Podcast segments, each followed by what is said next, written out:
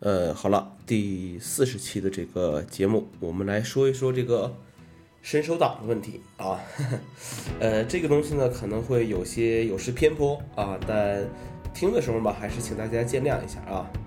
呃，随便你打开百度也好，什么也好，你搜一下这个“伸手党”这个词，你就会搜索出来一大堆这个条目。啊，比如说百度百科上对于这个伸手党的解释是说，有如下的特征啊，任何问题都想经过他人直接获取答案，而不自己搜索。第二个，虚拟社区呃内讨要点卡高级账号的。第三个就是理直气壮向别人索要他人成果的。呃，比如说这个有的时候啊，在网上求盗版软件，对吧？哎，各种这个求什么种子。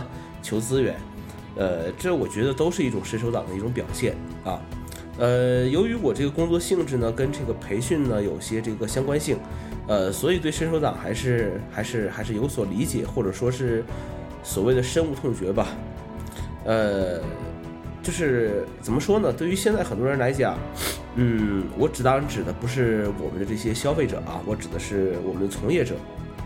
比如说，我们培训的很多呃员工，很多这些人啊，连个说明书都懒得懒得去看啊，也不想着怎么去去做这些东西，失去了这些学习能力，呃，也不会想着提升自己啊。其实所谓的伸手党，就是总结一个字，就是就是懒。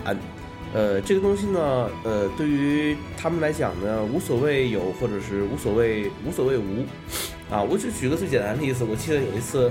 呃，一个同事问我说：“啊，这个 iPhone 能不能关机有闹铃？”呃，我就跟他说一句：“我说你自己不会试吗？”啊，他说：“他说他懒得试。”啊，我说：“那我也不知道。”啊，反正有的时候遇到这种问题呢，还是挺呃挺烦心的啊，挺烦的一种一种这种事情啊。然后很多东西其实用我们的话来讲，就是说你自己试一试就能就能有有结果的，然后你还是要去。要去问，呃，我不理解为什么很多人就是很很很轻易的就会去问别人这个这个事情，就是呃，你不觉得你不觉得这种东西，你你就是你在问别人的时候，你也不想一想说，呃，这个你有没有自己先去尝试一些解决的一些方法，呃，你再去问别人，而是呃，不管遇到什么东西了，呃，首先啊，拿出电话来就去就去问。啊，这点其实很。呃，很烦人的啊，很烦人的。呃，但是话说回来啊，谁没做过伸手党呢？对不对？呃，大家其实都做过。你敢说你小的时候没抄过作业吗？啊，对不对？说，哎，你作业写完了没有？借我抄抄呗。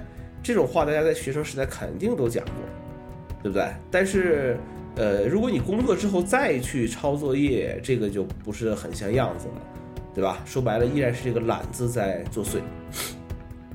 呃，我们没有去想着去解决一个问题之前，呃，我们不会去想着说这是提升自己的一个过程，我们只会认为这是一件很很麻烦的事情，啊，甚至说我们连最基本的解决方案都没有想好，而是直接想让别人给出一个现成的方案来。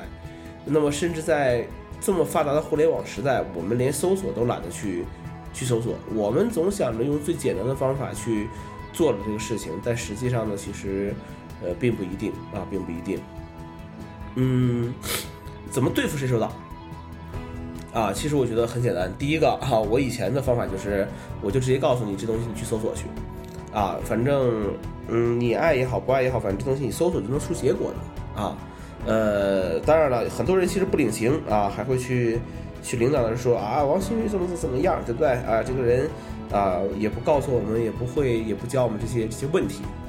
啊，那现在我对付这种伸手党的人的方法很简单，就是你他要东西的时候你就给他，啊，呃，怎么说呢？对付傻逼的方式很简单，就是赞同他的一切观点，然后把他培养成一个大傻逼，啊，呃，后面这个其实是我总结几点吧，就是如何避免成为一个呃伸手党。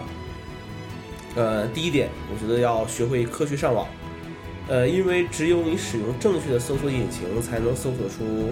正确的内容，啊，只有看到外面的世界有多大，才知道自己有多渺小。